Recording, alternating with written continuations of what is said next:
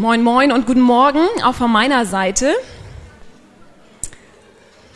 Ich freue mich sehr, dass heute der Start ist zu einer Sprüchereihe, haben wir schon gehört. Auf der Suche nach Weisheit, eine Einführung in das Buch der Sprüche soll es heute heißen. Das Buch der Sprüche ist in, als Zentrum in der Bibel mittendrin zu finden. Und ähm, viele Aussagen aus den Sprüchen finden sich schon in unserem täglichen Wortschatz. Kennt jemand von euch, ich spreche so durch die Blume, du siehst mich, ne? Viele Aussagen ähm, sind schon in unserem Wortschatz mit drin. Kennt einer von euch ein paar Sprüche, die in unserem alltäglichen Leben verankert sind? Marita, genau ganz laut. Wer anderen eine Grube gräbt, fällt selbst hinein. Das steht in den Sprüchen, muss ich selber mal schnell gucken, 26, äh, 27. Noch was, was ihr so kennt? Elke? Wer hochsteigt, kann tief fallen. Auch schön. Fällt mir jetzt die Bibelstelle auch nicht ein, aber steht auch in den Sprüchen. Hast du sie parat zufällig? Nee, ne? Nee. Könnt ihr zu Hause dann nochmal nachsuchen. Oder, oder geh hin zur Ameise, du Fauler, und lerne von ihr. auch kernig, ne? Oder ganz, äh, äh, ganz äh, bekannt ist auch, der Mensch denkt und Gott lenkt, genau. Sprüche 16, Vers 19. Oder frei nach Sprüche 27, Vers 1, man soll den Tag nicht vorm Abend loben, genau. Ich selber finde auch ganz schön, graues Haar ist die Zierde des Hauptes. ja. Also es, ist, sind ähm, schöne prägnante Aussagen immer wieder in den Sprüchen zu finden. Die Sprüche ähm, sind eine Sammlung von Lebensweisheiten, die hauptsächlich König Salomo, aber auch Lemuel und Agur aufgeschrieben haben. Der weiseste Mann der Welt war König Salomo, ersten Könige 5 nachzulesen. Und er hat maßgeblich am Inhalt der Sprüche mitgearbeitet. Wir glauben aber, dass die ganze Bibel und somit auch die Sprüche vom Heiligen Geist inspiriert wurden und dass die Menschen nur das aufgeschrieben, was Gott ihnen eingegeben hat. Dieses Buch wird, also die Sprüche werden gemeinsam mit dem Buch Hiob und dem Buch der Prediger als Weisheitsliteratur betrachtet. Ähm, es ist eine grundlegende Betrachtung, wie das Leben und wie die Wege Gottes zu verstehen sind. Es geht um die Verhältnisse, in denen Menschen miteinander leben, um die Bewährung im Alltag, in den verschiedensten Beziehungen, die sie zueinander haben. Vor allem geht es in den Sprüchen aber um die Furcht des Herrn. Sie gilt als Leitmotiv des Lebens und als grundlegender Beginn und Anfang wahrer Weisheit. Furcht nicht im Sinne von Angst und von Schrecken, sondern im Sinne von Ehrfurcht vor Gott, im Sinne von Anerkennung seiner Führung in unserem Leben. Ich möchte gerne zu Beginn, bevor wir auch in die Bibelstelle, die ich zentral dafür nehmen möchte, eine Frau vorstellen, ähm, die ein kurzes Zeugnis geben möchte oder sich bereit erklärt hat, das zu tun die für mich auch als weise gilt und wo ich festgestellt habe, ja, in ihrem Leben kann ich diese Ehrfurcht vor Gottes Plan in ihrem Leben sehen. Und in ihrem Leben, in dem widrige Umstände sie begleitet haben, lässt sie nicht ab, Gott zu vertrauen und sich darauf zu verlassen, dass er gut ist und dass alles, was in ihrem Leben passiert, in seiner Hand ist. Amy, kommst du bitte? Danke, guten Morgen. Ich habe zwei Kinder, eine Tochter Sophia, die ist dreieinhalb Jahre alt, und einen Sohn Dominik. Dominik ist 21 Monate alt und Dominik hat Down-Syndrom, auch Trisomie 21 genannt, weil er dreimal Chromosom 21 hat statt zweimal. Heute möchte ich einige Gedanken über Gottes Plan für Dominik mitteilen. In Psalm 139, Vers 13 bis 16 ist es geschrieben. Denn du hast mein Nieren bereitet und hast mich gebildet in Mutterleibe. Ich danke dir dafür, dass ich wunderbar gemacht bin. Wunderbar sind deine Werke, das erkennt meine Seele. Es war dir mein Gebein nicht verborgen, als ich in Verborgenen gemacht wurde, als ich gebildet wurde unten in der Erde. Deine Augen sahen mich, als ich noch nicht bereitet war, und alle Tage waren in dein Buch geschrieben, die noch werden sollten und von denen keinen da war. Diese Verse sind eine große Trost für mich. Ich weiß, dass Gott Dominik gemacht hat, so wie er ist. Gott war da, als Dominik ein zusätzliches Chromosom bekommen hat. Es ist kein Unfall, sondern es ist Gottes Wille. Ich konnte euch über Defizite und Entwicklungsstörungen und mögliche Gesundheitsprobleme erzählen. Natürlich gibt es Herausforderungen. In viele kleine Sachen braucht Dominik mehr Zeit und Aufmerksamkeit und Unterstützung. Es wird bei ihm länger dauern, laufen und sprechen und lesen zu lernen. Er wird wahrscheinlich sein ganzes Leben Unterstützung brauchen, vielleicht nur ein wenig, vielleicht viel. Aber erstmal sehe ich ein neugieriges, energisches, liebesvolles kleines Kind. Er hat so eine wunderschöne Lache. Er freut sich sehr über Musik und Schaukeln und laute Spielzeuge. Er ist ein richtiges Kuschelkind. Wenn er seine Schwester durch die Wohnung jagt, lachen wir alle. Wenn wir im Bus sind, bringt er die Leute zum Lächeln. Er bringt unsere ganze Familie viel Freude. Ich fühle, fühle mich richtig gesegnet, Dominik als Sohn zu haben. Ich sehe auch, dass Dominik uns was zu geben hat. Er hat seinen eigenen Weg aber wir können viel von ihm lernen. Er ist wunderbar gemacht. Es war nicht unser Plan, ein Kind mit Down-Syndrom zu bekommen, aber es war Gottes Plan. Wenn ich zurückschaue, sehe ich Gottes reiches Gnade in mein Leben.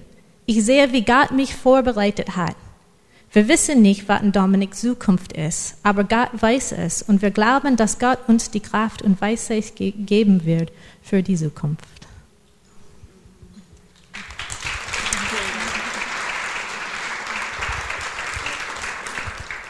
Vielen Dank. Weisheit, Gott vertrauen. Das möchte ich gerne lernen. Vielen Dank auch für dein Vorbild, Amy. Das habe ich in deinem Leben gesehen. Ein Kind mit Down-Syndrom, das aus Gottes Hand zu nehmen, das ist Weisheit. Und die Sprüche, die Sprüche helfen uns, diese Weisheit zu erlangen im Laufe unseres Lebens immer mehr. Es ist kein Prozess, der abgeschlossen ist von heute auf morgen. Sie sind auch nicht als kurze Formel für ein besseres Leben zu verstehen. Wenn ich so und so handle, kriege ich das und das. Schnell mal in die Sprüche geschaut und aha, das ist die Antwort. Fast Food für die Seele. Man könnte, wenn man die Zitate, die wir am Anfang zusammengesammelt haben, ähm, sich anschaut, äh, sagen, ah, die Sprüche sind wie Twitter-Nachrichten, schnell mal konsumiert und angewendet. Aber Nein, auf der Suche nach Weisheit zu sein, bedeutet nicht eine Instant-Lösung für mein aktuelles Problem im Hier und Jetzt sofort zu erhalten. Die Sprüche sollen unser gesamtes Leben prägen, meine Herzenshaltung und mein Streben bestimmen, um göttliche Weisheit zu empfangen. Johannes Calvin nennt das eine Lebenslehre. Dies, er sagt, dies ist nicht eine Zungenlehre, sondern eine Lebenslehre. Es wird nicht allein mit dem Verstand und dem Gedächtnis begriffen, wie die anderen Wissenschaften, sondern der Mensch nimmt es erst dann recht in sich auf, wenn es seine ganze Seele in Besitz nimmt und in der tiefsten Regung des Herzens seinen Sitz und seine Herberge findet. Die Sprüche eine Lebenslehre. Das Wort Weisheit findet sich in der Bibel mehr als hundertmal ein Drittel davon findet im Buch der Sprüche Erwähnung. Und irgendwie sind wir ständig auf der Suche nach Weisheit. Wie oft sagen wir oder fühlen wir, wir sind mit unserer Weisheit am Ende. Ähm, in dem Freundebuch meiner Kinder, in dem man Augenfarbe, Hobbys und ähm, Lieblingslied einträgt, ähm, gibt es den Bereich, was möchtest du mal werden? Ich wünsche mir alt und weise zu werden. Das wollen wir doch alle. Wir brauchen unsere Weisheit. Wir brauchen Weisheit, wie wir unsere Zeit einteilen, wo wir unser Geld investieren, welche Kontakte wir pflegen und intensivieren, wie wir uns als Single in einer lustbetonten Welt durchschlagen, wie wir unsere Beziehung führen, wie wir uns in der Ehe unterordnen, wie wir als Christ unser, unseren Arbeitsplatz einnehmen können, wie wir die Kinder großkriegen, wie wir jüngere Frauen prägen. Wir brauchen Weisheit alle. Das ist keine Frage.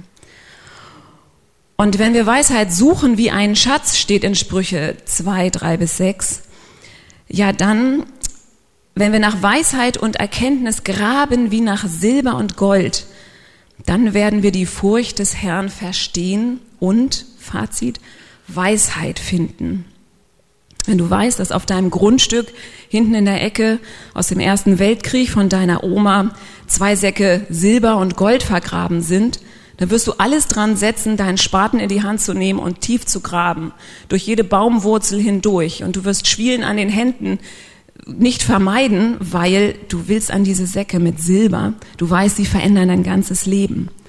Und wenn unser Trachten nach irdischem Reichtum so groß ist, viel mehr sollte nach ewigem Reichtum das Silber und Gold des Himmels uns agil machen und, und ermutigen, Weisheit wirklich zu finden. Weisheit ist einmal für, zunächst einmal für jeden zugänglich. Wir lesen in der Bibel nichts von einer bestimmten elitären Gruppe.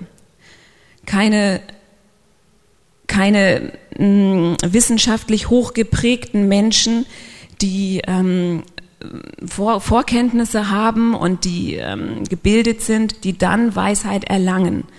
Nein, die Weisheit der Bibel ist jedem vorbehalten, ist für jeden, ist nicht für eine Gruppe vorbehalten, sondern ist für jeden zugänglich Sogar Psalm 8 beschreibt, aus dem Munde der Kinder schaffst du dir Lob.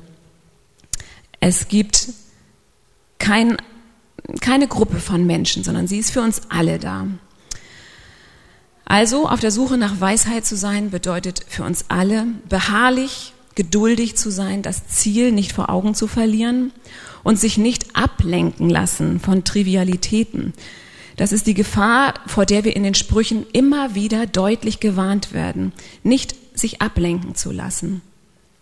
Denn Weisheit zu suchen und für sein Leben zu wählen, heißt auch Torheit abzulehnen. Wer weise sein möchte, muss sich gegen Torheit, gegen Dummheit entscheiden.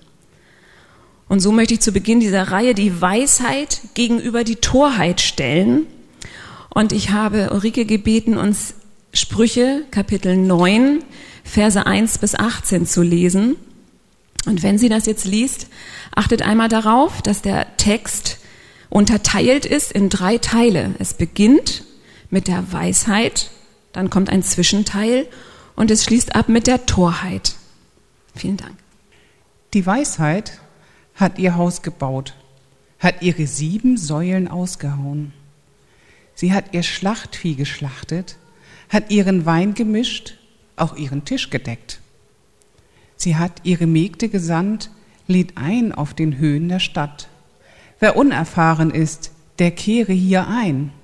Wer ohne Verstand ist, zu dem spricht sie, kommt, esst von meinem Brot und trinkt von dem Wein, den ich gemischt. Lasst fahren die Torheit und lebt und schreitet einher auf dem Weg der Einsicht. Wer Spötter zurechtweist, holt sich nur Schande.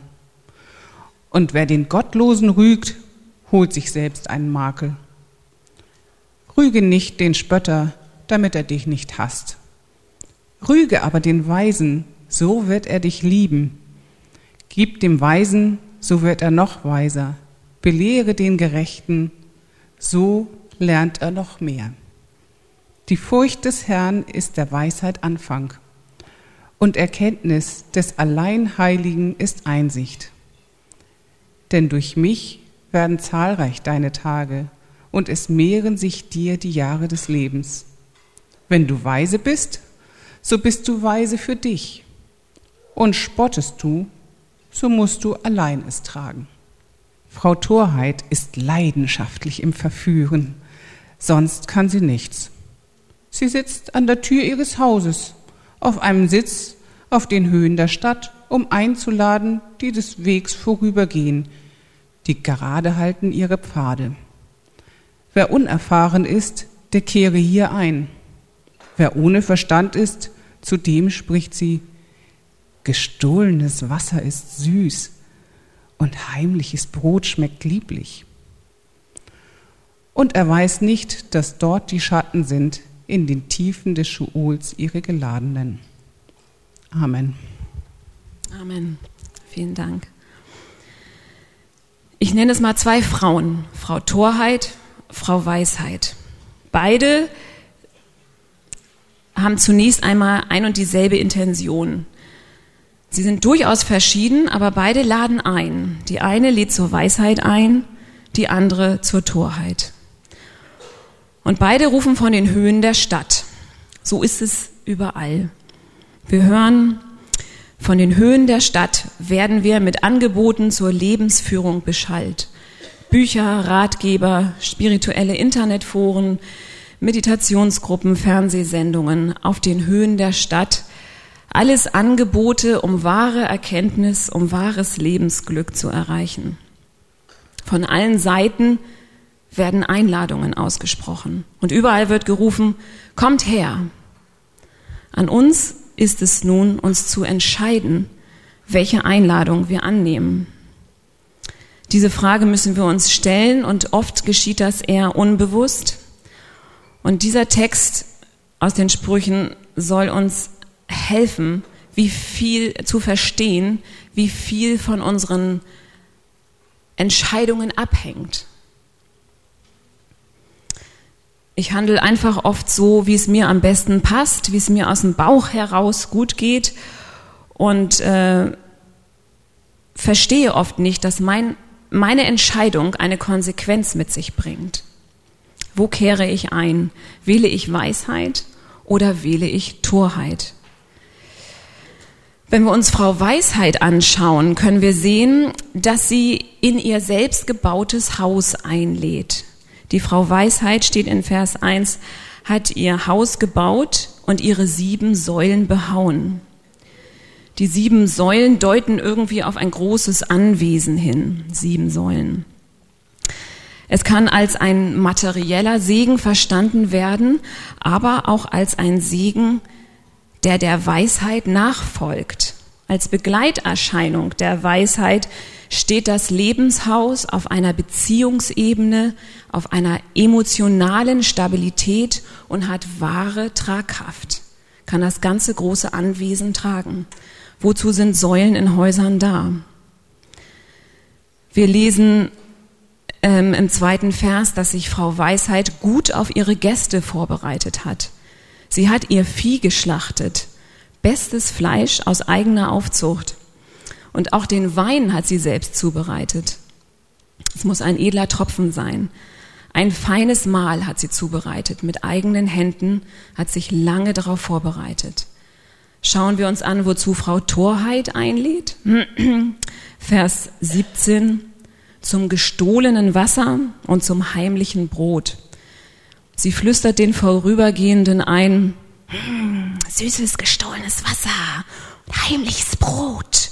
Wie schmeckt das gut?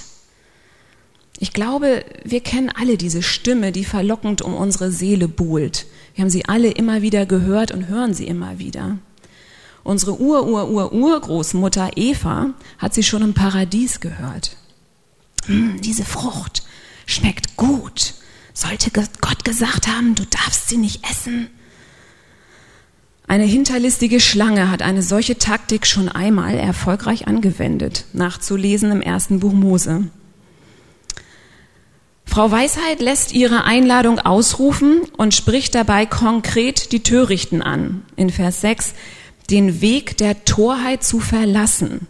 Sie impliziert, also sie meint, ihr seid töricht, kehrt um von eurem falschen Weg. Frau Torheit tut dies natürlich nicht. Sie will niemanden zu nahe treten und rät nicht zur Abkehr irgendeines Weges, sondern bloß zur Einkehr in ihr Haus.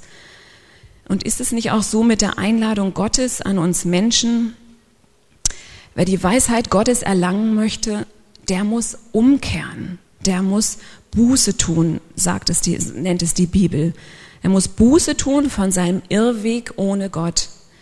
Der braucht eine totale Richtungsänderung. Für die Wege weltlicher Weisheit scheint keine Buße notwendig zu sein. Da ist ein krasser Kontrast. Weiter stellt er sich dar, der Kontrast, wenn wir lesen, dass Frau Torheit ein unbändiges Weib ist, eine Verführerin ohne Scham. Sie zieht alle Register, um, ihre Aufmerksam um die Aufmerksamkeit auf sich zu lenken. Und wir wissen das gerade auch aus unserem Leben. Wir wissen es von den sexuellen Sünden. Sie sollen heimlich geschehen, still und leise. Und sie sind so verlockend süß und schnell zu erreichen und doch gestohlen. Gestohlenes Wasser aus fremden Quellen. Fremdes Brot aus der Küche der Nachbarin. Gott hat die Sexualität für die Ehe bestimmt. Das wird immer wieder klar in seinem Wort. Und heutzutage ist ein kleiner Seitensprung oder Sex vor der Ehe, das kriegt ja keiner mit. Bleibt ja auch im Verborgenen und schmeckt süß, schmeckt gut. Und doch, was sagt uns dieser Text? Was zuerst verlockend und reizvoll an der Einladung von Frau Torheit erscheint, Vers 18, das ist, dass dort nur die Schatten wohnen und die Gäste und dass die Gäste der Torheit in die Tiefe des Todes rutschen. Schöpfe nicht aus fremden Brunnen, halte die Ehe in Ehren. Halte deinen Leib, deinen Tempel des Heiligen Geistes rein und achte auch auf dein äußeres Erscheinungsbild. Wie kleide ich mich? Möchte ich mit meinem Körper andere Männer oder andere Frauen beeindrucken? Geht es darum, dass ich die Frau bin, die andere begehren sollen? Kann ich mich beherrschen? Wie stehe ich zur Masturbation? Konsumiere ich fragwürdige Medien? Setze ich mich denen aus, was heute gang und gäbe ist? Es will unsere Gedanken und Gefühle vereinnahmen. Erst ein wenig und dann uns hinabziehen. Es ist so, ja, es ist zuerst haben wir Hunger nach Lust und Leben und Liebe und schauen uns auf den Höhen der Stadt um und müssen wachsam sein. Welche Einladung nehmen wir an? Wo kehren wir ein? Was machen wir mit unserem Leben, mit unserem Körper, mit unserem Sein? Frau Torheit ist immer äußerlich schön anzusehen, schillernd, reizvoll, interessant, anziehend, spannend, unterhaltend. Aber Achtung, je schöner sie wirkt, desto wachsamer müssen wir sein. Kapitel 5 der Sprüche beschreibt die Verführerin zuerst süß wie Honig und dann bitter wie Wermut. Und als Eva im Paradies auf die falsche Einladung hörte und von der verlockenden, aber verbotenen Frucht aß, da war es, als hätte sie den Mund voller Würmer. Das ist ein Beispiel von Nancy de Moss Wohlgemut, was mich sehr angesprochen hat. Wo beißen wir rein? Das böse Erwachen kam hinterher. Wir wollen nicht uns auf ein rauschendes Fest begeben in unserem Leben und dann an unserer eigenen Beerdigung teilnehmen. Die Sprüche sind da sehr krass in ihrer Ausdrucksweise. Was erwartet den Gast im Hause der Weisheit stattdessen? Vers 6, ihr werdet leben. Und auch Vers 11 sagt, ein langes Leben. Damit ist nicht gemeint, dass wer auf Gott vertraut, wird immer 95 Jahre alt. Wir wissen, dass viele Christen auch jung sterben und durch viel Leid gehen müssen. Aber wir wissen, dass wir leben werden in Ewigkeit. Und diese Ewigkeitsperspektive, die verändert das Hier und das Jetzt und das Sein, in dem wir sind. Weil wir wissen, wir haben unser Zuhause bei Jesus. Wenn wir angekommen sind, sind wir frei von Schuld, von Krankheit, von Leid, von Sünde. Und da ist unser wahres Zuhause. Wir werden leben. Jesus ist vor 2000 Jahren hingegangen, um uns eine Stätte zu bereiten. Wie wunderbar muss es dort sein, wenn er so lange schon dran arbeitet. Also, das ist das, was uns erwartet, wenn wir Frau Weisheit vertrauen und wenn wir diese Einladung annehmen. Der Weg der Torheit endet im Schatten des Todes, der Weg der Weisheit in der Ewigkeit. Was zeichnet Weisheit und Torheit nach aus? Wie kann ich Weisheit und Torheit unterscheiden? Wie kann ich meine Entscheidungen, wovon mache ich sie abhängig? Was kann ich noch beachten? Auch wieder ein sehr krasses Beispiel aus den Sprüchen. Die Weisheit sehen wir hier in unserem äh, Kapitel 9. Die Weisheit ist fleißig, die Torheit ist faul. Während Frau Weisheit die Vorbereitungen für ihre Gäste trifft, sitzt Frau Torheit, Luther sagt, auf ihrem Thron oder andere auf ihrem Stuhl. Sie sitzt.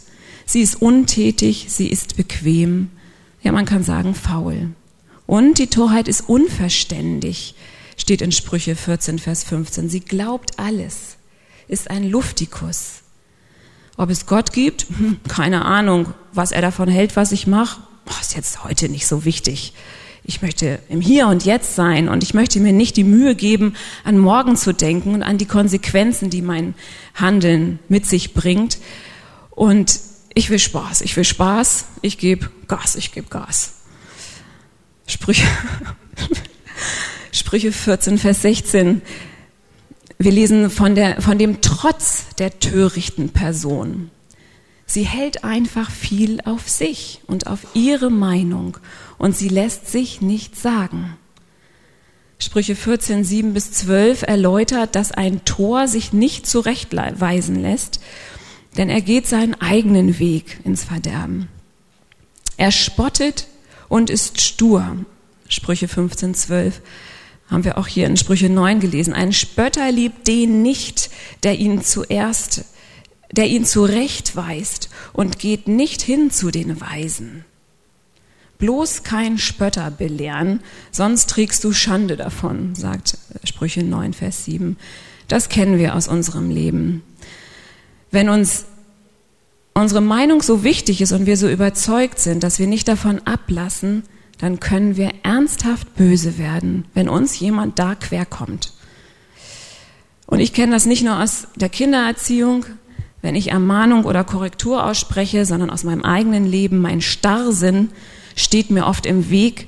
Ich möchte nach dem Lustprinzip das entscheiden, wonach mir der Kram passt. Ja, wir kennen das alle, denke ich. Da äh, müssen wir nicht weit suchen. Aber das Wunderbare an der Weisheit ist, Sie weiß es. Sie weiß es und deswegen lädt sie uns ein, von dem falschen Weg der Torheit abzulassen und umzukehren. Des klugen Herz sucht Erkenntnis. Also suchen wir die richtige Entscheidung für unsere Lebensfragen. Lassen wir uns in Trauer und Wut und Anklage versinken wir darin, wenn unsere Kinder nicht so geraten oder nicht so gesund sind, wie wir es gerne hätten, wenn es auf dem Arbeitsplatz nicht so klappt, wenn meine Nachbarn mal wieder die Musik so laut machen, wenn, ich weiß nicht, jeder hat seine Anfechtungen. Wir wollen weise sein und die Einladung der Weisheit täglich annehmen. Und bei all dem wollen wir auf der Hut sein, nicht weise zu werden, damit wir eine weise Person sind, sondern Gott darin zu ehren, denn die wahre Weisheit stößt unseren Stolz vom Thron. Selbstaufgabe. Die wahre Weisheit lässt sich belehren, kann stille sein und lernt zu warten. Und das können wir, glaube ich, besonders schlecht. Warten, ausharren, untätig sein. Das kann ich sehr schlecht. Sprüche 9, Vers 9, gib dem Weisen und er wird noch weiser werden. Lehre den Gerechten, so wird er an Lehre zunehmen. Die weise Frau nimmt Korrektur an, auch wenn es ihr nicht in den Kram passt oder auch wenn es ihr weh tut. Sie ist nicht gleich beleidigt, sie ist nicht gleich überheblich oder sauer. Die Weisheit der Frauen sagt Sprüche 14, Vers 1. Und darüber hatten wir schon mal vor vier Jahren ein Frauenfrühstück. Ich weiß nicht, ob sich einige von euch erinnern. Die Weisheit der Frauen baut ihr Haus, aber die Torheit reißt's nieder mit eigenen Händen. Wie schnell ist ein Haus zerstört? Wie schnell ist alles kaputt? Am Ende der Straße bei mir wurde ein Haus, das ist ganz alt schon gewesen, vielleicht 100 Jahre alt. Ich fand es immer noch ganz nett, aber äh, der Besitzer scheint gestorben zu sein und die Erben haben sich überlegt, das müsste weg und es wurde von heute auf morgen abgerissen. In zwei Tagen stand das Haus, das schöne Haus, in Schutt und Asche. Schnell war alles abtransportiert und nun wird ein neues Haus gebaut und das dauert und dauert. Daran habe ich erkannt, ein Haus zu bauen ist eine, eine langwierige Sache, Stein auf Stein. Die Weisheit der Frauen baut ihr Haus, Stein auf Stein, und die Torheit reißt es nieder mit eigenen Händen. Schnell eine zynische Bemerkung und das liebgemeinte Essen ist, schmeckt nicht mehr. Achten wir darauf, reißen wir ein oder bauen wir auf? Wir brauchen Hilfe. Vers 5 unseres Ausgangstextes sagt, kommt, die Weisheit spricht zu uns, kommt, esst von meinem Brot und trinkt von meinem Wein, den ich gemischt habe. Dies ist eine alttestamentliche Einladung auf das Evangelium. Die Einladung Jesu zieht sich durch die ganze Bibel und auch durch das Alte Testament. Jesaja 55, Vers 1. Alle, die ihr durstig seid, kommt her zum Wasser. Und auch im Neuen Testament, Johannes 7, 37. Wen da dürste, der komme zu mir und trinke. Offenbarung 22, 17. Und wen dürstet, der komme und nehme das Wasser des Lebens umsonst. Sind wir durstig, sind wir hungrig und haben wir Weisheit nötig, dann können wir sicher sein, bei Christus selbst ist die Befriedigung. 1. Korinther 1, Vers 30, Jesus Christus ist die Weisheit Gottes. In ihm liegen verborgen alle Schätze der Weisheit und der Erkenntnis. Er selbst ist es, der uns einlädt, kommt, esst mein Brot, trinkt meinen Wein. Woran erinnert uns das? An das Abendmahl. Christus, Christus lädt uns ein, zu ihm zu kommen, Anteil an ihm zu nehmen und an seiner Weisheit. Wenn wir am Abendmahl teilnehmen, nehmen wir ihn in uns auf, symbolisch. Der Wein und das Brot symbolisieren sein Blut und sein Leib, das er für uns hingegeben hat. Aus 1. Korinther 11 können wir das nachlesen. Er lädt uns ein, ihn aufzunehmen. Er will Raum in uns nehmen und seine Weisheit schenken. Er hat sich selbst für uns am Kreuz dahingegeben, dass wir ihn zu unserer Weisheit machen können. Jeden Tag neu. Durch ihn können wir Veränderung unserer Gesinnung erfahren. In ihm können wir Vergebung unserer heimlichsten Sünden erhalten und nur, nur durch ihn wird unser Leben wahrhaft rein, wahrhaft reich und endet in der ewigen Herrlichkeit. Das ist die Wahrheit der Bibel. Also es fehlt uns Weisheit, dann müssen wir zu Christus kommen. Wir müssen den Weg der Torheit verlassen, ihn suchen. Eine weise Frau hat eine einzige Hoffnung. Äh, Jakobus 1, Vers 5. Wen es aber an Weisheit mangelt,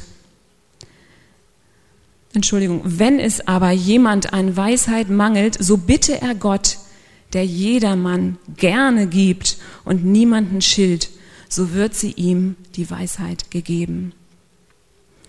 Wir handeln zu oft töricht, wir entscheiden uns zu oft falsch, aber wir dürfen doch zuversichtlich sein.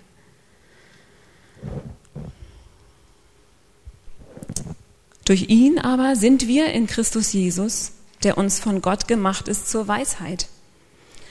1. Ähm, Korinther 1, Vers 31.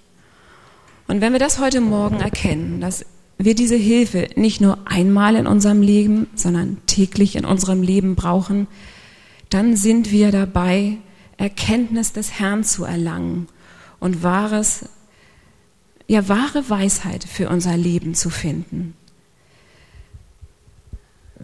Ich möchte gern diese konzentrierte Atmosphäre nutzen, und mit uns ein Gebet sprechen, zu dem wir bitte aufstehen. Vater im Himmel, ich, ich bete, dass wir als Frauen den Weg der Weisheit wählen. Danke, dass du uns klar machst, dass Weisheit zugänglich ist und dass deine Einladung an uns gilt. Hilf uns, Weisheit zu wählen. Hilf uns zu erkennen, dass wenn wir nicht Weisheit wählen, es bedeutet, der Torheit zu folgen. Ja, es ist töricht von uns, Kompromisse einzugehen und dafür einen hohen Preis zahlen zu müssen. Hilf uns deutlich zu sehen, Herr, dass jede unserer Entscheidungen Konsequenzen mit sich bringen.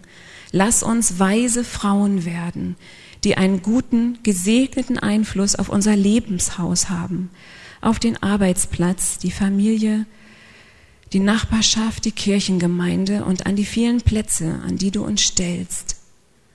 Und hilf uns in dieser Reihe der Sprüche, auf die wir uns nun begeben, einfach Weisheit zu erlangen. Ich bete dies im Namen Jesu Christi, der selbst die Weisheit Gottes für uns ist und in dem alle Schätze der Weisheit und Erkenntnis verborgen sind. Amen.